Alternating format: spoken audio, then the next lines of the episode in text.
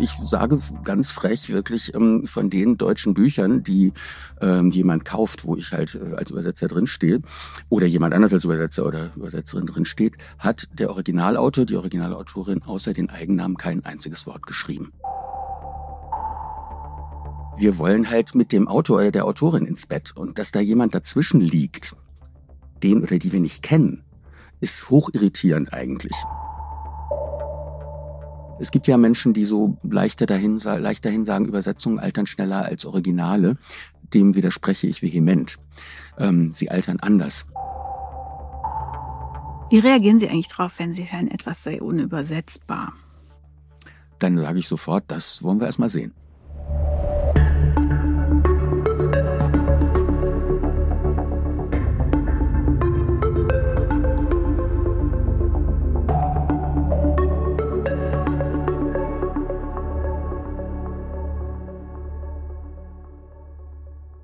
Das ist der Podcast Dichtung und Wahrheit. Ich bin Silke Hohmann und spreche hier mit Autorinnen und Autoren von Surkamp und Insel über ihre Dichtung und über ihre Wahrheit. Guten Tag. Ich freue mich sehr, den Autor und Übersetzer Frank Heibert zu begrüßen, mit dem ich heute über neue Titel sprechen werde, die er für Surkamp und Insel übersetzt hat und über seinen sehr literarischen Beruf, das Übersetzen. Herzlich willkommen, Frank Heibert. Vielen, vielen Dank, Frau Hohmann. Frank Heibert, Sie sind 1960 in Essen geboren und leben schon lange in Berlin.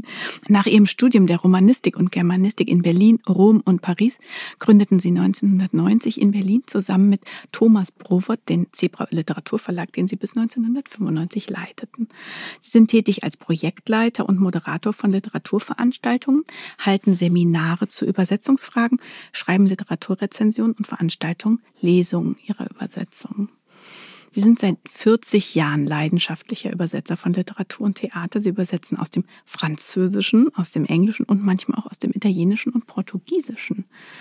Zu den von ihnen übersetzten Autoren gehören Amos Oz, Raymond Queneau, Don DeLillo, Richard Ford, Jasmina Reza und jetzt auch Tom Crew. 2017 haben sie den Strahlener Übersetzerpreis bekommen und äh, 2016 den Helmut M. Brehm Preis und sie machen Musik. Dazu kommen wir gleich noch. Sie waren aber auch in der Villa Massimo in Rom und zwar als erster Übersetzer. Genau. Ähm, nicht alleine, sondern mit meinem Mann und Kollegen Henrich Schmidt-Henkel zusammen, mit dem ich auch den Strahlender Übersetzerpreis zusammenbekommen habe. Da hatten wir ein Kurzzeitstipendium in der Villa Massimo tatsächlich als erste ÜbersetzerInnen.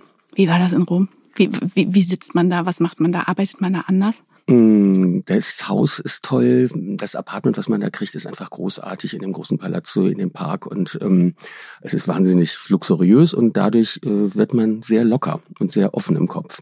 Das ist ja auch die Idee, denke ich mir, von so einer Villa. Und äh, Rom ist sowieso toll. Ich habe ja auch ein Jahr da studiert, also ich hatte das Gefühl, ich komme nach langer Zeit wieder nach Hause. Äh, und ich habe es einfach sehr genossen und war sehr dankbar. Also man ist da ohne Hintergrundrauschen. Man kann sich einfach total konzentrieren auf das, was man machen will.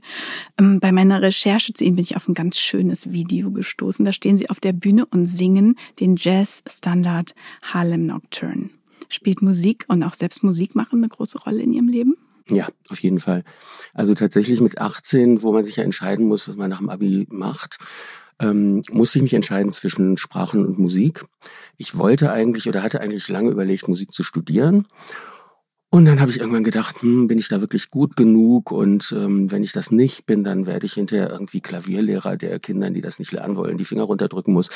Lieber mache ich Sprachen, weil ich das auch ganz toll fand ähm, und mache, habe gesagt, mache Musik einfach immer parallel weiter, verliere das nicht aber setze für mein Leben und meinen Lebensunterhalt jetzt nicht alles auf diese Karte. Und das war eine gute Entscheidung. Also ich ähm, habe Sie da singen sehen und Sie interpretieren ja einen Jazzstandard, also etwas, das in der Welt ist, das bekannt ist und Sie geben dem Ihren eigenen ja, Sound, Ihr eigenes Gefühl. Und da habe ich mich gefragt, gibt es nicht auch eine Verbindung zwischen beiden? Also inwieweit sind Sie als Übersetzer auch jemand, der interpretiert? Wie frei können Sie da sein? Es ist absolut eine Verbindung. Für mich ist das sehr, sehr miteinander verwandt, beides. Aus verschiedenen Gründen. Also einerseits ähm, die Freiheit im Jazz zu improvisieren, also das heißt verschiedene Lösungen, die in eine ähnliche Richtung gehen, auszuprobieren und gegeneinander abzuwägen. Das muss ich ja bei, den, bei der Wortwahl und Satzbau und so weiter ja auch machen, bis ich beim Ergebnis bin. Und das Interpretieren ist sowieso klar. Ähm, ich muss ja verstehen, was mir eine Autorin, ein Autor im Original vorlegt. Da muss ich mir meinen Reim drauf machen äh, damit ich es in meinem Deutsch dann neu schreiben kann. Das heißt, ich muss die Geschichte neu erzählen und beim Singen wiederum ist es so, dass ich die Songs nicht, dann, nicht nur danach aussuche, dass sie mir musikalisch gefallen, dass die Melodie interessant ist, sondern auch tatsächlich, was für Texte sie haben.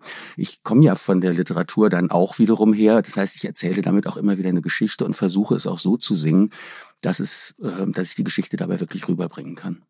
Wann haben Sie eigentlich gemerkt, dass Übersetzen so Ihr Ding ist? Also haben Sie, gab es irgendwann einen Moment als junger Mensch, wo Sie gemerkt haben, Mensch, bei mir läuft da im Hinterkopf immer so eine, so eine Schleife noch mit, so, ah, das könnte man doch besser machen und dann plötzlich, vielleicht bin ich ja das, der das könnte?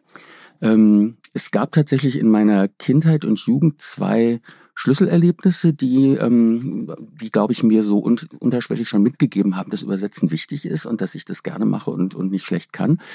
Ähm, und ich habe dann tatsächlich beim Romanistikstudium, ähm, beim Französischstudium einfach äh, es mich, mich probiert, mich ausprobiert, weil ähm, es ein Buch gab, was ich meinem damaligen Freund schenken wollte. Der konnte aber kein Französisch und dann habe ich es einfach als Geschenk übersetzt. Ähm, das ist aber ein großes Geschenk. Ja, ähm, und das ähm, ja, das gab es natürlich schon in der alten Übersetzung, die, die aber eben nicht greifbar war und deswegen habe ich das einfach so gemacht. Und dann ähm, haben wir das danach einigen Leuten natürlich gezeigt. Ich war so ganz stolz und weiter. Und einer von denen war der Herausgeber, Klaus Völker, der Herausgeber der Gesamtausgabe von Boris Vian bei 2001. Und er hat das gelesen und hat gesagt, ähm, wir haben noch ein paar Bände vor uns, so vermischte Texte, Erzählungen und so. Hast du Lust mit einzusteigen? Und dann habe ich gesagt, ich probiere es. Ich übersetze dir zwei Erzählungen. Äh, wenn die dir gefallen, mache ich das. Und so wurde ich Übersetzer mit 22. Sie haben mal in einer Rede zum Übersetzen, ich glaube anlässlich eines Übersetzerpreises gesagt, Sie sind der Dritte im Bett. Erklären Sie das ja, bitte. Ja, das, das war beim Internationalen Literaturfestival 2015. Ähm, wenn wir Bücher lesen, dann wollen wir uns von der Autorin, von dem Autor was erzählen lassen. Und wir als Leserinnen. Wir als Leserinnen, ja. Mhm. genau. Und, ähm, und das heißt, wir wollen eine Beziehung zu dieser Person aufbauen, die das erfunden hat.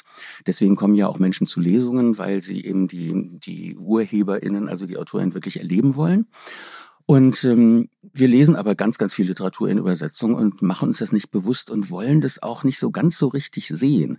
Denn, und jetzt kommt sozusagen der Spruch, wir wollen halt mit dem Autor oder der Autorin ins Bett und dass da jemand dazwischen liegt, den oder die wir nicht kennen, ist hoch irritierend eigentlich. Und das verdirbt uns so ein bisschen den Spaß, wenn wir uns das bewusst machen, wenn wir nicht auf die Metaebene gehen und sagen, nein, Moment, es ist ja noch viel spannender, wenn wir uns das klar machen, dass da noch jemand dazwischen ist. Ähm, und das ist aber so ein bisschen dieser Effekt von, ähm, oh super, jetzt gehe ich halt eben mit äh, Amos Oz ins Bett oder mit Jasmina Reza und hups, da ist ja, hm, wenn ich mir das bewusst mache, da liegt ja noch jemand dazwischen. So, und das bin halt ich, wenn ich was übersetzt habe. und ähm, ja, in ihrem Auftreten und auch äh, in Vorträgen und in Schulungen und in äh, verschiedenen Projekten, die sie machen, werben sie ja auch ein bisschen dazu, ein bisschen noch eingeladen zu sein und gesehen zu werden als ja, Dritter im Bett. Ja, natürlich. Also ich sage ganz frech wirklich ähm, von den deutschen Büchern, die ähm, jemand kauft, wo ich halt äh, als Übersetzer drin stehe oder jemand anders als Übersetzer oder Übersetzerin drin steht, hat der Originalautor, die Originalautorin außer den Eigennamen kein einziges Wort geschrieben. und wenn dann, also wenn dieser Groschen sozusagen fällt, dann muss man sich klar machen, okay, ähm, was dann die Übersetzerin oder der Übersetzer geschrieben hat, ist damit natürlich nicht automatisch alles richtig, alles toll, alles 100 Prozent. Das muss man dann sich genau angucken. Aber man muss es überhaupt angucken. Und zum Hingucken muss man sich klar machen, dass äh, das eben nicht das ist äh, eins zu eins, was eine Autorin geschrieben hat, ein Autor geschrieben hat, sondern dass dazwischen eben noch jemand anders war den es gibt, der da ist, der lebendig ist und der das teilweise auch erst ermöglicht und begleitet und formt und irgendwie für uns aufbereitet, so mhm. wie Sie damals für Ihren damaligen Freund gesagt haben, ich möchte, dass der das lesen kann, das ist mir ein Bedürfnis und dann haben Sie diese große Aufgabe angenommen. Übersetzt ist ja zunächst eigentlich mal ein relativ technischer Vorgang, also man muss sein Material kennen, man muss mindestens zwei Sprachen sehr gut beherrschen, also sehr sicher sein, man muss wissen, wie man vorgeht, also relativ ja praktische Dinge auch irgendwie wissen und können. Aber dann hat es natürlich auch wieder, so stelle ich mir das zumindest vor, sehr viel mit Feeling zu tun und mit, mit, mit Gespür. Wie würden Sie das anteilig in Prozenten beschreiben? Oder wenn Sie einen Cocktail mixen würden, wie wären die Zutaten und in, in, in welchen Anteilen wären die da drin? Ähm, na, sagen wir so, ich, ich ziehe die Unterscheidungslinie mit den Begriffen Handwerk und Kunst. Ähm, also das Handwerkliche, Sie haben gerade so technisch gesagt, ähm, das ist genau, da meinen wir, glaube ich, das Gleiche. Also eben, dass man äh, weiß, wie es in der eigenen Sprache aussieht, ähm, wie die funktioniert, was ich machen muss, um damit bestimmte Wirkungen zu erzielen, bestimmte Inhalte rüberzubringen und natürlich auch in der anderen Sprache. Ähm, zum Handwerk oder überhaupt zum Übersetzen gehört aber noch was Banales Drittes außer den beiden Sprachen, nämlich übersetzen zu können. Also sprich, diesen Transformationsvorgang als solchen begriffen zu haben. Wenn ich einfach nur am Original entlang abschreibe, was da steht, äh, auf Deutsch nachschreibe, was ja in Sprachen, die relativ nah dran sind, auch ähm, oft geht. Also mm, ich kann am englischen Satz entlang ungefähr so schreiben äh, und dann ist es auch kein falscher deutscher Satz, aber es ist im Text dann doch oft ein falscher Satz, weil ja die Betonungen nicht stimmen und die Anschlüsse und so. Also der Vorgang des Übersetzens ähm, braucht ein Bewusstsein dafür, für diese Transformation und mh, mm, wir brauchen den Werkzeugkoffer voller Instrumente auf allen Ebenen der Sprache, also ähm, Satzbau, Wortwahl, ähm, bestimmte Stilmittel, die man halt eben nachbilden können muss, überhaupt erkennen muss und dann nachbilden und so weiter. So, und dann habe ich aber dieses Buch vor mir als Kunstwerk und ähm, lese das ja nicht nur so wie eine Gebrauchsanweisung, sondern da passiert ja was. Also ich krieg was erzählt, das hat eine bestimmte Wirkung auf mich, das wird mit bestimmten Stilmitteln ästhetisch gestaltet. Es werden ja praktisch immer dieselben 20 Geschichten erzählt in allen Büchern der Welt, äh, nur halt mit kleinen Varianten. Aber das Interessante ist, wie die Autorin, wie der Autor es dann gemacht hat in dem jeweiligen Buch, was ich vor mir habe. Und das kann ganz anders ausfallen. Ähm, das heißt, ich muss begreifen, wie es ästhetisch, literarisch und psychologisch emotional ähm, aufbereitet worden ist, die ausgewählte Geschichte, wie der Plot verläuft natürlich auch. Und wie ich das dann im Deutschen mache, also ausgehend von meiner Interpretation, es dann gestalte. Das ist die Kunst. Die Interpretation kann in Einzelfällen voneinander abweichen, wenn Sie zwei guten, erfahrenen ÜbersetzerInnen dasselbe Buch geben, kommt mhm. nicht dasselbe dabei raus als Übersetzung. Das heißt, da kann schon die Interpretation ein bisschen variieren, aber vor allen Dingen werden die Mittel, die im Deutschen genommen werden, die werden variieren, weil wir natürlich alle ein bisschen einen anderen Sprachschatz haben, zu anderen Stilmitteln zuerst greifen. So, ich sag immer, ähm, wir können nur auf unsere eigenen guten Ideen kommen. Äh, dazu brauchen wir das Handwerk, aber eben auch die Einfühlung und das Fingerspitzengefühl der Interpretation und nicht auf die guten Ideen der anderen. Die haben auch welche, aber das sind eben andere. Und das sind diese Unterscheidungen zwischen zwei ähm, Übersetzungen desselben Textes durch verschiedene Leute und das gehört für mich in den Bereich der Kunst rein. Deswegen ist Übersetzen eine Kunst, Literatur übersetzen. Einverstanden. Was ist denn mit den Unterscheidungen zwischen der sozusagen Herkunftssprache des literarischen Werkes und der Zielsprache, nämlich in Ihrem Fall dann das Deutsche, ähm, diese kulturellen Unterschiede? Welche Rolle spielen die? Woran machen Sie die fest? Ähm, die spielen eine große Rolle. Denn ähm, wenn mein Ziel ist, dass ich ungefähr eine vergleichbare Wirkung erzielen will, dann können kulturelle, kulturelle Unterschiede das torpedieren. Also irgendwas, was in Amerika absolut gang und gäbe ist, selbstverständlich ist, für uns aber unverständlich ist, weil wir das halt nicht kennen, ähm, da kannst du keine Wirkungsäquivalenz herstellen auf, auf den ersten Schritt, sondern da musst du dann natürlich auch ähm, Techniken für haben, handwerkliche Techniken, wie du das machst. Ähm, das kann, das können Anredeformen sein. Also was weiß ich, in der französischen Oberschicht oder im Adel reden sich Ehepaare, die Jahrzehnte miteinander verheiratet sind, immer noch mit sie an. Ist in Deutschland nicht so unbedingt vertraut. Das heißt also, wenn ich das direkt so mache, gebe ich eine Information über die französische Kultur das ist eine Entscheidung. Oder ich entscheide, ach nee, das will ich da nicht drin haben, das irritiert und dann habe ich es eingemeindet sozusagen ins Deutsche. Und das sind schon zwei ganz verschiedene Wege, wie ich mit diesen kulturellen Unterschieden umgehe. Ich würde dazu tendieren, es so zu lassen mit dem Sie, damit wir was über Frankreich erfahren. Wir lesen das Buch ja auch, um etwas über Frankreich zu erfahren. So, ne? Aber da gibt's ganz viele Wege und, ähm, und Möglichkeiten. Und je weiter die Kultur weg ist von unserer, desto komplexer und schwieriger wird das. Also die Kolleginnen und Kollegen aus dem Chinesischen übersetzen, aus dem Japanischen, aus dem Arabischen schon auch, ähm, die werden, die können davon ein Lied singen, dass das eben wirklich ähm, ein, eine Kluft ist, die zu überbrücken ist. Und das ist nicht leicht was Sie jetzt ansprechen, sind sozusagen kommunikative Gepflogenheiten, so, aber eigentlich geht das ja noch viel weiter. Ja. Das geht ja bis hin zu Denkräumen, zu Anschauungen, zu, zu, zu, Dingen, für die ich jetzt zum Beispiel gerade auch noch nicht mal äh, auf Deutsch Worte finde. Ja, man Wie? muss es so ein bisschen umkreisen, ganz genau. Also es ist im Grunde alles das, was Menschen, die in ihrer Kultur aufgewachsen sind und leben, prägt. Ähm, das ist alles, was sie gelesen haben, alles, was zum Allgemeinwissen gehört. Ähm, historische Fakten über das eigene Land und die eigene Geschichte, die man eben weiß und die man so mit einem kleinen Klicken abrufen kann im Kopf. Ähm, aber eben nicht unbedingt, wenn man in einer ganz anderen Kultur aufgewachsen ist, dann weiß man sowas eben nicht. Ähm, Anspielungen, die dann untergebracht werden können in einem Originalwerk, auch literarische Anspielungen auf andere Bücher, auf Filme, sonst was, was halt dort wie gesagt, selbstverständlich ist und bei uns nicht sein muss. Also das und die Mentalitätsunterschiede sieht man schon auch. Also wie, wie gesprächig sind Leute miteinander, ähm, wie offen sind sie miteinander, ähm, können Sie mal für besondere Gesprächigkeit ein Beispiel geben? Also, weil ich finde das einen schönen Begriff, wie gesprächig ist eine Kultur miteinander. So habe ich ja. das noch nie gesehen. Ja. Geben Sie mir mal ein Bild dazu. Ähm, na, mir ist jetzt gerade eingefallen, also das ist jetzt nicht Gesprächigkeit, aber auch so ein Beispiel, ähm, wenn ich aus dem Englischen übersetze, wo, ähm, wir sind wieder beim Duzen und Siezen, wo halt immer you steht und es, es wird eine Liebesgeschichte erzählt. Ähm, ab wann duzen die sich denn? ja. Und das ist einfach ein, ein kultureller, mentalitätsmäßiger Punkt. Ähm, äh, distanziertere Länder oder auch äh, Epochen ähm, werden das viel später erst tun. Mhm. Und, ähm, Wahrscheinlich vor dem Kuss. Ähm, ja, vielleicht auch erst danach. Das kommt natürlich dann auf das Paar an, was, was die Autorin, der Autor da aufeinander gehetzt hat. Das ist so das eine. Und dann, wenn Sie, ich denke, ich, ja, ich spreche jetzt kein Finnisch, aber wenn, wenn Sie an Kaurismäki-Filme denken und deren Gesprächigkeit, also klar sind die Dialoge dann anders. Oder mein Mann übersetzt Jon Fosse, den Nobelpreisträger. Also im Norwegischen gibt es dann auch Dialoge, wo äh, fünf Repliken hintereinander, ja, ja, ja, vielleicht, ja, kommt. Und das ist natürlich erstmal nicht schwer zu übersetzen, aber trotzdem äh, gibt das Auskunft über, ähm, über die Mentalitätsunterschiede. Und wenn es dann komplexer wird im Gespräch, dann äh, schlägt sich das auch nochmal anders nieder. Dann muss man sich gut Gedanken drüber machen, wie drücken die Leute das dort aus, wie würden sie es hier tun.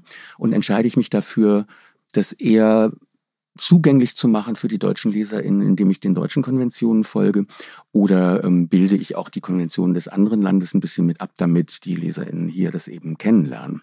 Und das ist eine Gratwanderung, da gibt es kein Schema F, sondern da muss man wirklich ganz genau gucken, welche Bedeutung hat das in dem Werk. Ähm, ganz konkret eine kleine Stelle. Ähm, wie wichtig ist mir das an der Stelle, ähm, es eben dort zu belassen oder zu sagen, nee, hier muss man als deutsche Leserin muss man äh, jede Nuance wirklich empfinden können und die Nuance kann ich nur anfangen zu entwickeln, wenn ich es im Deutschen nach den deutschen Konventionen anfange, dahin zu bewegen. Was machen Sie eigentlich, wenn Sie mit dem Text nichts anfangen können? Dann übersetze ich ihn nicht. Das ist so. Ja, also ganz frech. Ähm, Habe ich auch schon mit 30 gemacht. Also ähm, ich glaube, das gehört zur Professionalität dazu, dass man einfach sagt, ich lese ein Buch und entweder finde ich es nicht gut, das kann ja passieren, ähm, dann ist sowieso aus, oder ich finde es sehr gut, aber ich stelle fest, ich habe dafür im Deutschen nicht die Sprache, ich kann diese mhm. Stimme nicht werden. Mhm. Weil die Erzählerstimme, Erzählerinnenstimme erzählt uns was und ich erzähle es ja dann meinen deutschen LeserInnen. Und das kann ich nur, wenn ich wirklich in diese Stimme hineinschlüpfen will, wenn ich die, wenn ich die werden will oder kann. Und wenn ich merke, tolles Buch, aber das ist, das kann ich nicht erzählen, nicht nacherzählen so, dann sage ich dem Verlag, habt ein tolles Buch eingekauft, gibt's jemand anders. Hat sich für Sie schon mal diese äh, Lage verändert, dadurch, dass Sie einen Autor oder eine Autorin dann kennengelernt haben? Ähm, verändert eigentlich nicht. Ähm, es ist zwar immer anders, also die AutorInnen sind ja nicht ihre Erzählerfiguren und das merkt man dann schon früher oder später ziemlich deutlich, dass das so ist. Ähm, und ich lerne meine AutorInnen wirklich sehr gerne kennen, weil ähm, ich weiß ja schon, wie die ticken durch die Lektüre des Buches und das Übersetzen äh, merke ich ja, wie die innerlich, was die wichtig finden, was die auswählen aus der Wirklichkeit, um es uns zu beschreiben. Das ich heißt, glaube sogar, dass sie die ganz genau kennen, dass sie die vielleicht sogar an manchen, äh, in manchen Aspekten besser kennen, als sie sich vielleicht sogar selbst, weil sie ganz anders drauf gucken. Ja, natürlich. Die machen viele Dinge ja ähm, gar nicht so mit bewusster Planung, sondern wirklich intuitiv äh, aus der Inspiration heraus. Und ich kann nicht nur intuitiv aus der Inspiration heraus arbeiten. Ich kann mir das nicht leisten. Ich muss das immer auch analysieren können und verstehen können. Und deswegen glaube ich, ja, ich kenne manche vielleicht in einzelnen Punkten besser als sie sich selbst. Aber das ist ein ganz merkwürdiges Intimes kennen, denn ich brauche eigentlich gar nichts über deren Privatleben zu wissen. Intim hieße ja sozusagen, man weiß dann irgendwie, was weiß ich, sind die verheiratet oder nicht und äh, alle diese Dinge. Wovor haben die Angst? Und äh, ja, so das, das, das brauche ich so erstmal biografisch gar nicht zu wissen, sondern ich weiß aber, wie sie seelisch ticken genau. oder wie sie auf die Welt gucken. Und das ist für mich eine wahnsinnig große Vertrautheit. Und dann komme ich auf die zu und komme mit dieser Vertrautheit auf die zu und freue mich total und begrüße sozusagen einen alten Bekannten oder eine alte Bekannte und die sind so ein bisschen perplex, weil die kennen mich ja gar nicht. Und da kommt einer an und tut so vertraut ungefähr. Ne? Es ist sehr häufig so, dass daraus dann sehr, sehr schöne Arbeitsfreundschaften entstehen, auch wirklich jahrzehntelange. Und in einem Fall hatte ich es mit Laurie Moore, die ich sehr, sehr bewundere und die ich ganz toll finde mit ihrer Vielschichtigkeit, mit den Wortspielen ständig und so.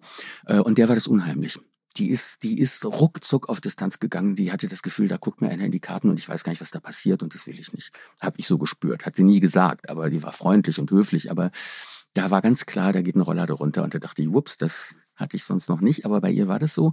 Und das respektiere ich dann natürlich logischerweise. Trotzdem denke ich, ich weiß, wie sie tickt.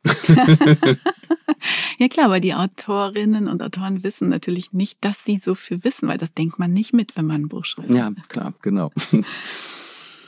Zeit für unser kleines Zwischenspiel. Meine kurzen, schnellen Fragen an Sie. Entweder oder, nicht ganz ernst gemeint. Wir äh, machen uns, lockern uns noch mehr auf, bevor wir dann äh, tiefer in Ihre konkrete Arbeit eintauchen. Ich gebe Ihnen immer zwei Optionen, zwischen denen Sie sich schnell entscheiden müssen. Und es kann natürlich nur eins sein. Sind Sie bereit, Herr Heibert? Hilfe, ja. Was ist wichtiger beim Übersetzen, Bauch oder Kopf? Das ist nur eine faire Frage. genau diese kann ich nur mit beides beantworten. Wirklich. Also da, da, da wäre jedes entweder oder wäre wirklich ungerecht okay, äh, der Sache gegenüber. Sorry. Okay. Ich weigere mich. Schon, schon meckert er. Im Kino. Original mit Untertiteln oder synchronisiert? Original mit Untertiteln. Noch eine ungehörige Frage. DeepL oder Google Translate? Wenn dann DeepL. Lesen oder schreiben? Es ist eine, dann das andere. Gedankenstrich oder Semikolon? Gedankenstrich. Leben in Oscar Wildes London oder im Paris von Sassy? Im Paris von Sassy. Sehr schön. Vielen Dank für diese lustigen Einblicke, Herr Heibert. Ähm, weil Sie einer der gefragtesten und wichtigsten deutschen Übersetzer sind, gibt es sehr viel Literatur auf Deutsch, die wir Ihnen verdanken. Aber ähm, fangen wir mal an bei Ihrem jüngsten Werk, gerade erschienen, ein Buch von Tom Crew, Das neue Leben. Da geht es um zwei britische Intellektuelle, die ein Buch über Homosexualität schreiben wollen im viktorianischen Großbritannien. Der eine ein bisschen älter und etabliert, der andere jung. Beide sind mit Frauen liiert. Ihr Forschungsgegenstand, ihr Interesse an der Liberalisierung der Gesellschaft bekommt dann eine Dynamik mit ganz weitreichenden Folgen, vor allem als plötzlich Oscar Wilde vor Gericht steht und ihr Anliegen damit eigentlich skandalisiert fast torpediert. Es gibt eine unübersehbare Gemengelage bis hin in die allerfeinsten privaten Aspekte des Lebens dieser beiden Autoren. Die Autorinnen und Autoren solcher historischer Romane wie jetzt Tom Crew in das neue Leben müssen irgendwie mit der damaligen Sprache umgehen, ihrer, ihrem Schauplatz sozusagen, auch sprachlich. Ähm, auch sie als Übersetzer nehmen die jeweilige Zeit der Geschichte ja mit in ihre Sprache, in die sie dann ähm, übersetzen. Ähm, was bedeutet das zum Beispiel bei Das neue Leben, Ihrem letzten Werk? Das Tolle an dem Buch, es gibt mehrere tolle Sachen, aber eine tolle Sache an dem Buch ist tatsächlich, dass, ähm, dass Tom Cruise schafft, uns diese Figuren sehr nahe zu bringen. Also ihr Erleben, ihr Fühlen, ihr Verhalten äh, obwohl ja so viel Zeit dazwischen liegt. Und das tut er, indem er ohne ohne die Sprache selber künstlich zu modernisieren, sie trotzdem absolut staubfrei hält. Also das heißt, die gewissen Förmlichkeiten, die wir auch erwarten, wenn wir über das viktorianische England nachdenken, die sind so in ganz kleinen Nuancen zwar spürbar, aber man liest es nicht und denkt Vergangenheit, Kostümfilm, äh, alt sondern es ist eigentlich ganz nah dran und das ist toll. Ähm, die Kapitel wechseln immer aus der Innenperspektive der beiden Hauptfiguren, also dritte Person, aber Innenperspektive, es ist deren Blick praktisch, sodass also auch ihre Wahrnehmung, ihre Gedanken ähm, da sich formulieren. Und die sind ja sowieso konventionsfrei, wenn die das wollen, also wenn sie es können oder wollen. Und dementsprechend ähm, ist das noch ein viel größerer Raum, in dem die Sprache nicht viktorianisch sein muss. Ähm, und das fand ich an dem Buch eben auch so toll, dass man nicht das Gefühl hat, man macht jetzt nur eine Zeitreise in irgendeine ewig zurückliegende Vergangenheit, sondern das zeigt uns, wie viel diese Zeit auch mit uns zu tun hat. Denn die ganzen Fragen, wie man die Gesellschaft und das menschliche Zusammenleben verbessern kann, die in diesen Debattierclubs, wie zum Beispiel das neue Leben, so ist der Titel nämlich von einem dieser Debattierclubs, ähm, diskutiert wurden, die sind ja heute auch noch alle aktuell. Also ähm, Kommunismus, Sozialismus, ähm, Ausbeutung, ähm, Sexualität und Befreiung der Sexualität, Umgang der Geschlechter miteinander, neue Beziehungskonzepte und so weiter. Das ist alles Feminismus, das ist alles absolut brandaktuell. Ähm, und das gehört, weiß ich mittlerweile auch, wo ich Tom kennengelernt habe, auch tatsächlich auch zu seinen Intentionen, uns das klar zu machen, dass Viktorianismus eben nicht nur heißt, die sind da alle irgendwie mit dem Stock im Rücken und verklemmt rumgelaufen, sondern ähm, im Grunde waren die, wie wir, ähm, die wollten noch mehr und die wollten was anderes und wollten auch dafür kämpfen. Und das haben die Figuren zum Teil ja da auch getan. Ich habe ein schönes Beispiel dafür, wie Sie die Sprache von Tom Crew, der das viktorianische England entstaubt oder staubfrei gehalten hat, dann wiederum ins Deutsche transportiert haben. Ähm, ich lese kurz vor. Es geht um, es ist eigentlich ein innerer Monolog einer der Hauptfiguren. Wie würde er Not definieren? Äußerste Not.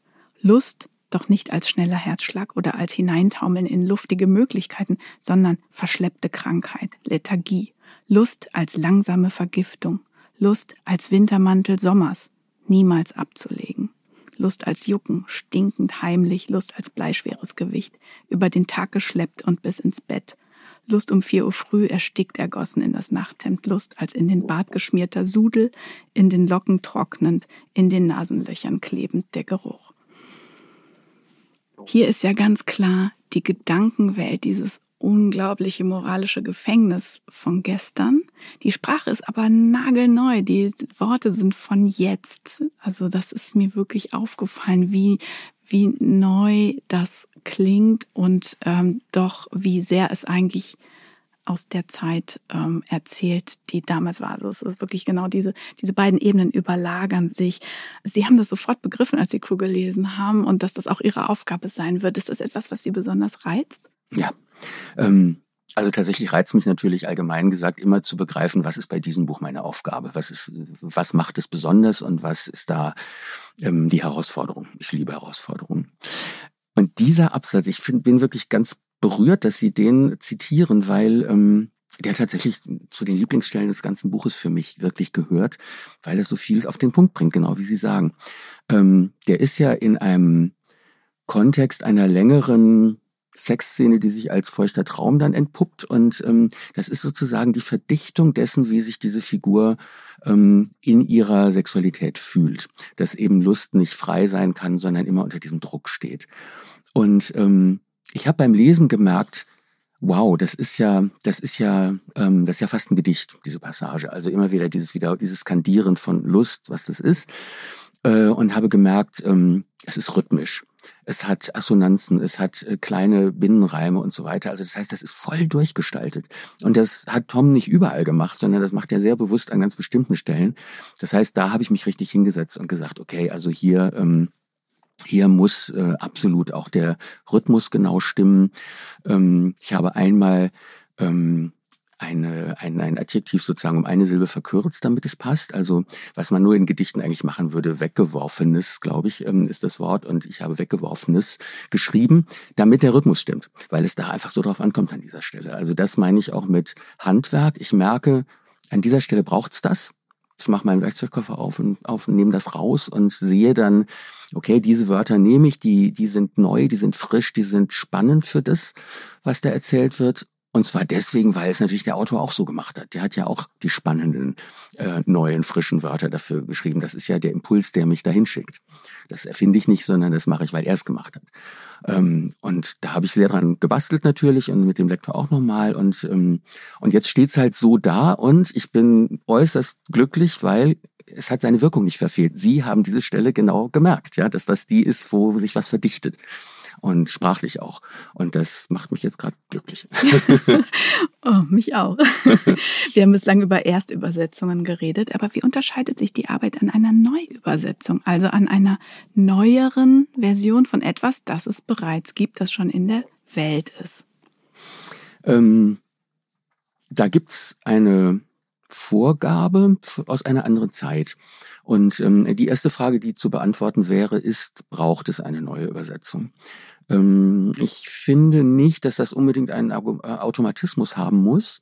Es gibt ja Menschen, die so leichter dahin, leicht dahin sagen, Übersetzungen altern schneller als Originale.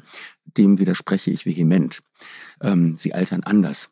Äh, das erkläre ich auch gleich. Aber ähm, Original altern natürlich genauso. Die, die Engländer haben nicht das Privileg wie wir, dass, ähm, dass sie Shakespeare eben in irgendwelchen moderneren Fassungen lesen können, sondern die müssen mit jedem verstreichenden Jahrzehnt nur noch eine bisschen ältere Sprache irgendwie sich erschließen. Also gar nicht so leicht. So, ähm, und es ist ja so, wenn ich ein Buch von 1925 ähm, lesen möchte in Übersetzung, und dann lese ich das in einer Übersetzung von 1950, äh, aber ich lese es jetzt, 2020, dann möchte ich mich gerne auf ähm, 2023 und dann möchte ich mich gerne auf, auf 1925 einlassen da steht aber 1950 dazwischen. Das hat da nichts zu suchen. Das hat weder mit meiner Lebenszeit jetzt noch mit der Entstehenszeit des Buches was zu tun. Das heißt, das ist ein Fremdkörper da drin. Und deswegen wird, äh, muss die Übersetzung erneuert werden, damit dieser Fremdkörper wegkommt. Aber nicht, weil ähm, das schneller gealtert wäre. Auch ein deutscher Text von 1950, ein Originaltext, kommt mir heute biedermeierlicher oder älter vor. Bei vielen Texten, bei vielen auch nicht weil die zeitlos sind. Wenn diese Frage einmal beantwortet ist, dann, ähm, das mache ich natürlich, indem ich die ältere Übersetzung prüfe und so ein bisschen angucke, sage, hm, wie läuft die, wie funktioniert die. Zum Teil auch gucke, wenn es gewagte Stellen gibt, wie sind die gelöst worden, oft sind sie weggelassen worden, weil schwierig oder weil zu moralisch gewagt oder so. Da wurde viel gestrichen und viel weggelassen. When in doubt, leave it out. Also Wortspiele, die dann verschwinden, weil sie angeblich unübersetzbar sind. So, also dann sehe ich natürlich, okay, da gibt's Bedarf, ähm, wenn das der Fall ist, wenn ich sowas diagnostizieren kann. Und dann ist für mich die andere Frage, da, das ist aber meine persönliche Position, da gibt's KollegInnen, die das anders sehen. Ich möchte gerne, dass dieses Werk in irgendeiner Weise uns heute noch was zu sagen hat. Also ich gehe nicht zum Beispiel ins 19. Jahrhundert und übersetze etwas, was ganz klar in dieser Zeit lebt und darin auch sich abschließt. Und ähm, das kann sehr schön sein, diese Zeitreise zu machen, aber ich fühle mich zu zeitgenössisch und habe zu viel Lust, zeitgenössisch zu sein. Meine sehr geschätzte Kollegin Elisabeth Edel, die Stendhal und Balzac übersetzt und so weiter, ähm, und Bovary äh, von, von, von Flaubert auch übersetzt hat, und die, ähm, die sagt, sie würde am liebsten in der Zeit leben und übersetzt deswegen das alles und macht es prima, aber das wäre nichts für mich. Also das heißt, ich gucke auch, ähm, hat das Werk literarisch, nicht nur von der Aussage Message her, sondern auch literarisch einen Sinn, der über die Zeit hinweg zu mir spricht. Und wenn das so ist, dann sage ich, prima, das mache ich, da habe ich Lust zu. Und wenn es nicht so ist, dann sage ich, nö, ist, ist halt nichts für mich. Und dann gucke ich, wie ich es erneuere. Ich gucke nicht viel in die erste Übersetzung rein lasse es eher eigentlich bleiben, damit mich das nicht beeinflusst. Denn wir müssen ja so sensibel für den Sound eines Textes sein, also des Originals natürlich, dass dann, wenn wir den Sound eines einer Übersetzung, also desselben Textes, aber auch schon schon in Deutsch dann äh, an uns ranlassen, dann sickert das da irgendwie mit rein und das macht Schlieren. Das ist so wie wenn Sie äh, Milch in Tee gießen, äh, das macht Schlieren und das geht nicht. Ja, oder ich denke auch an, an, an das Remake von, von Musikstücken, an Coverversionen. So, es ist besser, man bleibt dann bei dem einen, wie es ursprünglich gemeint war und hört nicht noch alle 17 anderen durch, die es genau. noch gab. Ja. Genau, und überlegt sich dann seine eigene Interpretation dazu, ganz genau. Sie hatten große, große Lust, Sasi in der Metro zu neu zu übersetzen. Das mhm. ist ein Roman, der 1960 auf Französisch erschien. Sie lasen den bereits in ihrem Romanistikstudium und fanden ihn sofort toll. 61 kam eine deutsche Übersetzung heraus und Sie haben kürzlich erst das Gefühl gehabt, es könnte der richtige Zeitpunkt sein, jetzt sich das nochmal vorzunehmen. Mhm. Viele kennen die Geschichte vielleicht aus der Verfilmung von Louis Malle. Das ist die Geschichte eines Mädchens, das mehr oder weniger unbeaufsichtigt durch Paris streift und alles auf den Kopf stellt. Sie ist äh, einer der beliebtesten französischen Romane des 20. Jahrhunderts. Und dieses Mädchen ist auch wirklich eine außergewöhnliche Figur. Sie ist ganz frech und anarchisch. Wie alt ist sie eigentlich? Vielleicht so? Das ist, das sagt er nie explizit. Das ich würde ist, sagen zwischen acht und elf oder so, ne? Ja, vielleicht auch zwölf, aber älter nicht. Aber, aber so frühreif, wie sie dann manchmal quatscht, weiß man es eben nicht. Aber interessanterweise sagt er das nirgendwo im Buch. Ähm, er lässt es unserer Fantasie, überlässt es unserer Fantasie. Sie haben mal gesagt, so ein bisschen, das ist eine französische Pippi Langstrumpf mhm. mit, mit, mit allem, was dazu gehört, also auch an Französisch mhm. sein. Mhm. Ja, genau. Und ja, sie ist anarchisch und schlagfertig und legt sich auf eine sehr coole, sehr unterhaltsame Art mit den Erwachsenen an und äh, ja, irgendwie ähm, äh, zieht denen so ein bisschen die Masken vom Gesicht auch mhm. teilweise, äh, aber ähm, nie moralisch, immer sehr spielerisch, sehr, mhm. sehr witzig, sehr schnell, sehr frech. Kamen Sie mit der Idee, äh, das neu zu übersetzen oder kam die Idee zu Ihnen? Ähm, naja, das hat eine kleine Vorgeschichte, nämlich ähm, zwei Jahre davor gab es die Stilübung von Raymond Queneau, die ich zusammen mit Hinrich Schmidt-Henkel übersetzt habe. Ein ganz anders geartetes Buch. Ähm, und als wir das fertig hatten, ähm, da saßen wir mit Frank Wegner, dem Surkamp-Lektor, zusammen zu dritt da und irgendwie guckten wir uns so an und dann stand sozusagen die Frage im Raum, und wann sah sie? Weil das das zweite berühmte Werk von Queneau ist und, mhm. ähm, und tatsächlich auch ähnlich, äh, ein ähnlicher Klassiker ist. Ähm, eben aber erzählerischer als Roman. Die Stilübungen sind ja kein, sind ja nicht erzählerisch. Ähm, und ähm, ja, und dann, dann ergab es sich so, dass ich da eben gesagt habe, da habe ich total Bock drauf, das mache ich. Und dann eben alleine. Wie sehr unterscheidet sich Ihre Version von der, die es schon gibt? Also was, was ist da? Wie groß ist dieser Abstand? Worum ging es da? Sie sprachen einmal von einer Flüssigkeit und Mündlichkeit, mhm. die Sie sozusagen, wo Sie das Gefühl hatten, das muss mhm. erneuert werden. Also es gibt zwei Ebenen. Das eine ist tatsächlich die, die Art der Mündlichkeit. Ähm, Vielleicht erklären Sie ganz kurz, was ist mündlich? Mündlichkeit ist im Grunde genommen, ähm, Sie redet, wie ihr der Schnabel gewachsen ist. Mhm. Wie ist ihr denn der Schnabel gewachsen? Also das ist eben die Frage, die man sich dann stellen muss. Wie mhm. redet sie denn? Wie hört sich das denn an? Und ähm, diese Frische, die sie hat und diese Frechheit, ähm, kann man natürlich nicht hinkriegen, indem man sie sprechen lässt, wie die Gören halt 1960 gesprochen haben. Das ist für die damalige Zeit, für 1961 die erste Übersetzung, ist das vollkommen in Ordnung. Ähm, aber wenn wir das heute so lesen, dann denken wir, auch wie süß, das ist halt so, wie wenn man einen alten Film guckt und dann reden die halt alle so ein bisschen so, wie sie damals geredet haben. Die Frechheiten. Was ist frech? Was sind die die kleinen Schimpfwörter, die kleinen Kosewörter, diese ganzen kleinen Sachen, die, die entweder halt altmodisch klingen oder eben nicht. Gleichzeitig war auch klar, dass ich sie jetzt nicht durch die Gegend laufen lassen kann und, und krass und geil sagen lassen kann, weil wir wissen ja, das spielt damals ähm, und nicht heute. Sondern ich habe dann gedacht, was gibt es an, sagen wir mal, zeitlos gewordenen Wörtern, die so Signale für diese Art von locker flapsigen mündlichem Reden sind? äh, wo man jetzt nicht genau sagt, das kommt aus dem und dem Jahrzehnt.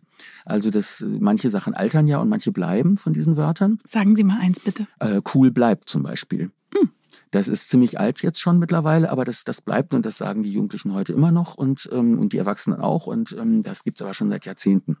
Und ähm, ähm, Klasse ist älter oder was weiß ich, regional und dann auch älter, irgendwie 60er Jahre wäre dann Tofte oder sowas für dasselbe. Ne? Also irgendwie, da gibt's halt einfach alle möglichen Dinge im, im, im Vokabel. Ähm, Beutelchen, ähm, die man dann eben nicht nehmen kann, wenn man es nicht so zeitlich markieren will. Können wir auch noch ein paar kleine Schimpfworte haben, bitte? Ähm, kleine Schimpfwörter von früher und heute, die Sie heute stattdessen gesagt haben. Ach du liebes bisschen. Ähm, ähm, naja, ich habe, ich muss noch mal ein bisschen ausholen. Ich habe, ich habe versucht, es eben äh, in Anführungszeichen zeitlos zu machen damit es eben auch nicht nach 1923 oder 19, äh, 2020 klingt, ähm, sondern eben, ähm, sondern eben zumindest heute zeitlos klingt. In 10 oder 15 Jahren sagen dann die Leute, naja, typisch 2020, aber jetzt merken wir das ja nicht. Also das heißt irgendwie Dreckskerl oder so, das ist was, was halt immer bleibt, ähm, aber zum Beispiel nicht Saupanz ähm, das äh, wäre dann eben alt. Und das, da würde man denken, Moment mal, äh, das, das äh, hat mein Opa vielleicht gesagt oder so. Also meiner, jetzt äh, ganz zu schweigen von jüngeren LeserInnen. Ne? Solche Sachen. Und ähm, und dann auch, wie weit geht man, wie, wie obszön wird man? Also ähm, darf, darf sie Wichser sagen. Ähm, darf sie? Darf sie. Und, und ähm, das hat sie natürlich 1961 nicht gesagt. Und das sind so Sachen, das ist also diese eine, diese eine Ebene, ähm, die, die wichtig ist, dann zum Teil auch, dass die Mündlichkeit eben tatsächlich so sein muss, dass sie glaubwürdig ist. Also dann hat die keinen Satz mit zwei Nebensätzen da drin, den sie mündlich dahin sagt oder, oder ruft, was in der ersten Übersetzung teilweise aber so ist. Und das andere ist, dass Queneau das Buch spielerisch und ähm, verschmitzt und so ein bisschen teuflisch sich ins Fäustchen lachend vollgestopft hat mit Anspielungen, mit Wortspielen, mit Sprachspielereien. Und das ist, ähm, seit ich darüber promoviert habe, ist das sozusagen mein Fachgebiet. Also ich bin sozusagen Doktor Wortspiel und dementsprechend ist das natürlich auch eine Herausforderung, dass ich äh, da nichts unter den Tisch fallen lassen will. Und da fehlt aber sehr viel.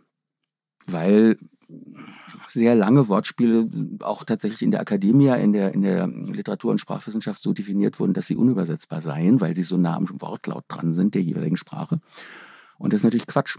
Ähm, wir machen auf Deutsch auch Wortspiele und wir müssen nur gucken, welches entspricht einem Wortspiel im Original. Das braucht dann halt Freiheit braucht teilweise große Freiheit, aber es ist darin treu, dass es dieselbe Wirkung hat, nämlich mit demselben ähm, inhaltlichen Material dann einen Witz macht zum Beispiel und wir lachen, dann ist es sehr treu, aber nicht dem genauen Wortlaut. Und ähm, das heißt, Sie erfinden teilweise neue Witze? Absolut. Wie großartig. Das muss die ganze Zeit passieren. Das muss die ganze Zeit passieren. Also zum Beispiel gab es äh, gab es eine Stelle, wo ähm, wo, wo eine Figur einen Satz sagt, der ganz komisch war, gesagt weil Ich dachte, warum sagt er das jetzt so? Äh, und dann irgendwann fiel mir auf, dass es erstens zwar verschrobene Formulierung war, okay, die Figur ist verschroben, aber es war gleichzeitig auf einen bestimmten Rhythmus. Und ich habe die ganze Zeit gedacht, was ist das für ein Rhythmus? Und dann fiel es mir ein, es ist auf Sur le Pont d'Avignon. und ähm, und äh, dann habe ich gedacht, okay, jetzt ähm, muss ich das also auch irgendwie ein bisschen verschroben machen. Kann ich ja machen, die Figuren reden da verschroben. Aber ich will natürlich auch einen Rhythmus haben. Und das ging dann einfach nicht auf Sur le Pont d'Avignon. Und das ist äh, im Deutschen. Und es ist natürlich auch noch, ähm, auch noch äh, ein bisschen unbekannter vielleicht als Lied für, für, für Deutsche. Ähm, aber Bruder Jakob. Für mhm. Jacques, da, auf den Rhythmus ging's. Und die Übersetzung hat jetzt den Rhythmus auf diese eine Zeile aus, aus Bruder Jakob. Sasi ist natürlich auch ein Kind ihrer Zeit. Die Erzählung, die Sprache, die Witze, die Zweideutigkeiten, teilweise sind es auch relativ zotige mhm. Dinge.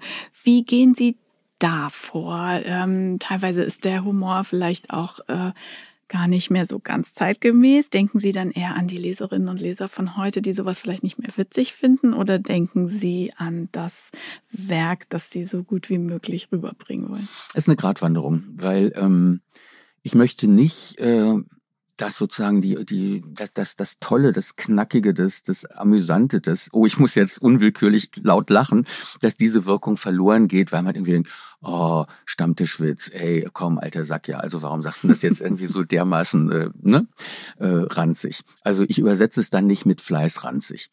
Ähm, Natürlich modernisiere ich jetzt auch nicht Queneau oder irgendeinen anderen Autor oder Autorin, ähm, so dass man dann denkt, oh, das war aber modern oder das war aber progressiv. Das ist wirklich eine Gratwanderung, wo ich dosiere, ähm, damit der Witz bestehen bleibt und ich trotzdem nicht verrate, was sozusagen der Geist dahinter ist. Also das geht mir auch manchmal bei anderen Autoren so, natürlich jetzt nicht nur bei Queneau und äh, ich hatte, ich hatte bei meinem letzten Richard Ford, ähm, der, der vor kurzem erschienen ist, Valentinstag, da hatte ich eine Stelle drin, wo halt ein Witz zitiert wird, der bewusst ein etwas älterer Witz, wie man sie heute nicht mehr macht, ist. Das denkt die äh, Figur auch selber. Ähm, und das war halt irgendwie wirklich ein ganz, ganz unappetitlich blöder sexistischer Witz. Ähm, und da habe ich gedacht, okay, erste Aufgabe, wird ja schon historisch eingeordnet und auch ein bisschen abgewertet. Also mache ich jetzt mal einen sexistischen Witz, versuche das mit demselben Sprachmaterial natürlich, was da irgendwie war. Ich zitiere es jetzt bewusst nicht, weil ich das finde, das muss man nicht ähm, noch verlängern. Ähm, es ging aber nicht. Ich habe einfach wirklich beim besten Wissen und Gewissen keinen passenden sexistischen Witz gefunden. Ich habe einen anderen, der sozusagen anzüglich ist ähm, und auch jetzt nicht so, dass man es wirklich richtig witzig findet, sondern sondern der eher so ein bisschen und denkt, oh ja okay, na gut, aber ist halt ein alter Witz, aber zumindest darauf verzichtet jetzt auch noch frauenfeindlich zu sein. Und da hatte ich kein Problem mit an dieser Stelle zu sagen, ist ein alter Witz. Ähm, aber das muss ich jetzt nicht auch noch an der Stelle äh, draufhauen und, äh, und so machen, zumal es mir ja auch nicht eingefallen ist. Wenn ich, wenn mir einer eingefallen wäre, hätte ich es wahrscheinlich gemacht. Um halt an der Stelle wirklich da zu dabei zu bleiben. Aber ich hatte das Gefühl, die Stelle leidet jetzt nicht drunter, ähm, dass das jetzt tatsächlich an der Stelle nicht frauenfeindlich ist, sondern nur auf eine blöde, altmodische Weise halt anzüglich ist. Und das sollte es ja auch sein. Das war ja die Idee. Also insofern Gratwanderung. Wie reagieren Sie eigentlich drauf, wenn Sie hören, etwas sei unübersetzbar? Dann sage ich sofort, das wollen wir erstmal sehen. das haben Sie gemacht bei den eben schon zitierten Stilübungen von Remo Queneau zählt zu den unübersetzbaren Büchern. Sie haben es dennoch gemacht. Es ist ein populärer Klassiker geschrieben in den 40er Jahren und es ist eigentlich völlig gleichgültig, wovon der Text handelt. Es ist nämlich eine und dieselbe Handlung, die auf hundert verschiedene Art und Weisen immer wiederholt wird. Im von den Nazis besetzten Paris findet eine banale Begegnung in einem Bus statt. Und äh, der Autor wiederholt diese banale Begegnung immer und immer wieder immer mit einer anderen stilistischen Vorgabe, mal als Verhör, mal als Traum, mal als Sonett, mal als Telegramm. Und es geht immer wieder um diese eine banale Begegnung. Es ist eigentlich also eine schriftstellerische ja, also wie so ein formales Exerzitium oder so. Wie, also warum fanden Sie das so toll? Hat das auch damit zu tun, dass es endlich mal nicht um Inhalt ging? Ähm, naja, sagen wir das gehört zu den Sachen, wo Queneau halt einfach so frech ist, wie Queneau ist. Ähm, er löst im Grunde genommen die ganzen Konventionen auf. Er löst als erstes die Konvention auf, dass äh, Literatur uns was zu erzählen hätte weil die Geschichte haben wir nach der zweiten Übung äh, kapiert und die wird zwar ein bisschen variiert noch, aber letztlich darum geht's nicht mehr. Äh, und er löst dann auch irgendwann die Sprache auf tatsächlich, also ähm, erfindet neue Wörter oder zerstückelt die nach bestimmten Prinzipien. Er war Teil einer experimentellen Autorengruppe, die sich solche Vorgaben als Aufgaben gerne, als Schreibaufgaben gerne gegeben hat. Also die haben da wirklich auch avantgardistisch viel rumgespielt.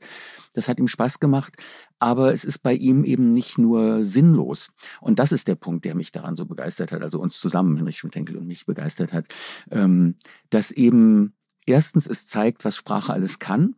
Also wirklich, wenn ich mir vornehme, etwas unter dieser Prämisse zu erzählen oder nur mit Metaphern zu erzählen oder nur mit Redensarten zu erzählen, das kann ich alles machen. Wir haben diesen großen Werkzeugkasten. Und, ähm, und dann ist es der andere Punkt, der uns tatsächlich erst bei der Arbeit bewusst geworden ist, und zwar fast mit ein bisschen, mit ein bisschen Gänsehaut. Ähm, Tourneau hat das in den 40er Jahren unter der deutschen Besatzung geschrieben. Ähm, und er hat das einem Redakteur einer Literaturzeitschrift, die ersten zwölf davon, äh, in die Hand gedrückt, als der fragte, hast du was Neues für uns? Und dann sagte der, das können wir aber nicht bringen, das weißt du doch.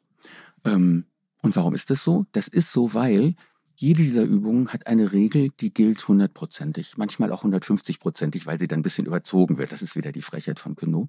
Und in der nächsten Übung ist es so, als hätte es die alte Regel nie gegeben, weil jetzt ja eine andere hundertfünfzigprozentig gilt. Das heißt, damit wird die Regel in Frage gestellt als etwas menschengemachtes, willkürliches, ähm, ungerechtes letztlich, was einfach, was man sofort austauschen kann. Äh, und die Macht der Regeln wird in Frage gestellt und wird sich darüber lustig gemacht. Und wer sich über die Macht der Regeln mokiert, mokiert sich über die Macht. Und das ist so brisant in, einer, in so einer Besatzungssituation, wo die Deutschen natürlich Frankreich, wie alle anderen Länder, wo, wo sie, wo sie äh, einmarschiert sind, mit Regeln überzogen haben, mit ihren Regeln, wonach sich die Leute gefälligst verhalten sollten, dass das Queneaus Art war, dagegen anzuschreiben, sozusagen, aus ganz klarem politischem Bewusstsein, aber ohne dass da ein explizites Wort drin stünde, was die Deutschen angreift, was, was die Diktatur angreift oder sonst wie. Ähm, aber es war so klar, dass der Redakteur sich nicht getraut hat, es zu machen. Und ähm, das, das hat uns dermaßen fasziniert, äh, dass eben tatsächlich dieser Text, der experimentell wirkt, so nonsensmäßig, dass der sehr viel Sense hat, also sehr viel Sinn, sehr viel Bedeutung hat ähm, der, der, die dahinter steht. Und, ähm, und das war das, das Hauptfaszinosum eigentlich daran zu kapieren. Das ist alles nicht nur beliebig so dahingespielt. Genau, sondern total widerständig und zwar ohne Inhalt mhm. letzten mhm. Endes. Das genau, ist wirklich genau. faszinierend, stimmt. Ja. Welche Übersetzungsarbeit war für Sie bisher besonders herausfordernd? Mit welchem Text haben Sie am meisten gerungen? Äh, ganz verschiedene ähm, Antworten darauf. Also ich habe vor ungefähr 25 Jahren habe ich von Don DeLillo Unterwelt übersetzt, so ein Tausendseiter, ähm, was stilistisch und inhaltlich und recherchemäßig und ähm, einfach die Dinge im Blick behalten, Konkordanzen, also Wörter, die sich wiederholen und so weiter, ohne dass ich eine PDF damals hatte. Also mit Blättern und Notieren und Mithalten und so weiter. Also es hatte auf allen Ebenen. Gab es schon Post-it? Ähm, Nein, das gab es alles noch nicht. Das, also ich, ich, es gab zwar ähm, eine Computerfassung dieser, dieses ähm, Werks, aber die habe ich nicht bekommen, weil die amerikanische Agentin sagte, du könntest es ja ausdrucken und Raubdrucke davon mhm. verkaufen. Deswegen kriegst du das nicht. Das heißt, ich kriegte das Buch auf Papier und musste dann eben alle Paralleldinge da irgendwie anstreichen und äh, Buch führen und so weiter. Scheißarbeit. Und ähm, so, aber das, äh, das Buch war eben, wie gesagt, toll, weil es einfach, weil es einfach so ein großartiges Werk ist und, und so einen langen Atem braucht und so viel Detailgenauigkeit und so weiter. Das war eine der größten Herausforderungen. Ähm, also im Punkto Wortspiele und so weiter, da, da gehört Sasi zu den Sachen, die tatsächlich ähm, mit die größte Herausforderung waren. Und manchmal gibt es auch Werke, die einfach emotional so aufwühlend sind, äh, sich da rein zu begeben, dass ich auch sagen würde, die ähm, kann ich nicht mal eben so so auf einer Arschbacke absitzen, sondern das ist wirklich, das, das nimmt mich mit, weil ich muss ja dazu, ich muss ja die Wörter aus mir rausholen. Ähm, ich habe einmal ein Buch übersetzt, ähm, wo in der Ich-Form und im Präsens tatsächlich ein, ein Serienmörder beschreibt, wie er Leute umbringt. Also das war kein Krimi, sondern das ging wirklich darum. Ähm, und zwar bis ins letzte Detail. Und ähm, da habe ich eins der wenigen Male gehabt, wo ich den Abgabetermin äh, nicht pünktlich einhalten konnte. Und der Verlag hat dann gesagt, ja, wo bleibt's denn, wo bleibt's denn? Und ich habe gesagt, Leute, ich schaffe nur einen Mord am Tag, wenn der so äh, beschrieben wird. Ja, Und das war echt auch eine sehr, eine sehr große Herausforderung. Und äh, ich habe das angenommen, weil ich wissen wollte, was es mit mir macht. Ich fand es eigentlich wirklich sehr fragwürdig, das Buch, und sehr, und sehr äh, unheimlich. Aber ich wollte wirklich wissen, wie fühlt sich das an, was macht das mit mir? Und ähm, die Zeit, die ich daran gesessen habe, habe ich schlecht geschlafen, konnte keinen Sex haben, äh, war irgendwie wirklich einfach, ich habe zweimal gekotzt. Also es war wirklich richtig, richtig körperlich heftig. Und das gehört dann für mich auch zu den Herausforderungen, die ich jetzt so in meiner, meiner Laufbahn ähm, aufzählen kann. Unerwartet, körperlich sogar, körperliche Herausforderungen. Ja. Also bitte, liebe Lektorinnen und Lektoren, nicht mehr als einen Mord am Tag für ihre Übersetzer.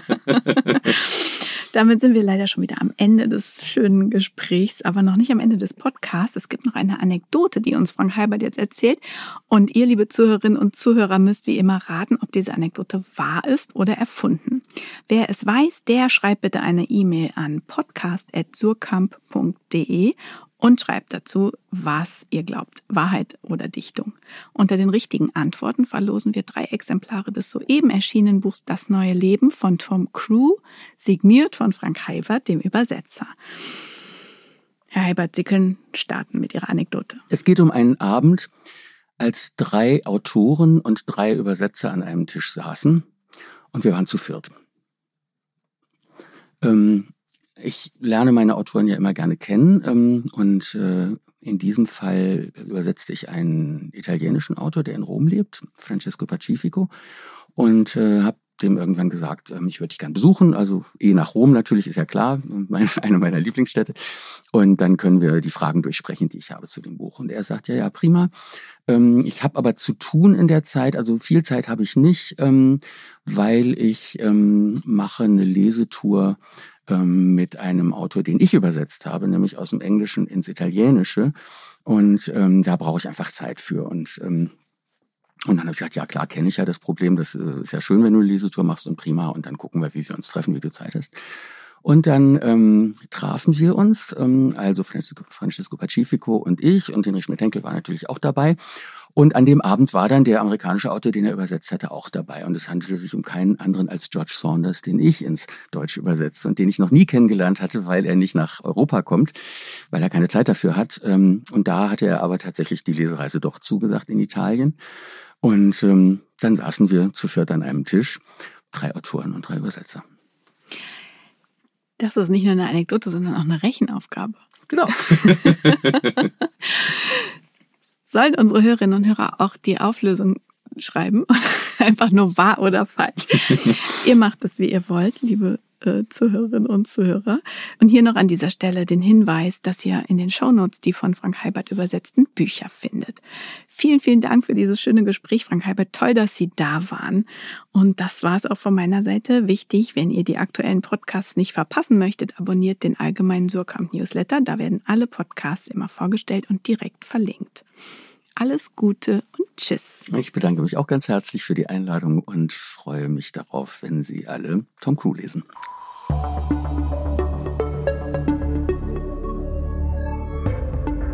Dichtung und Wahrheit ist ein Podcast der Verlage Surkamp und Insel, produziert von Bosepark Productions.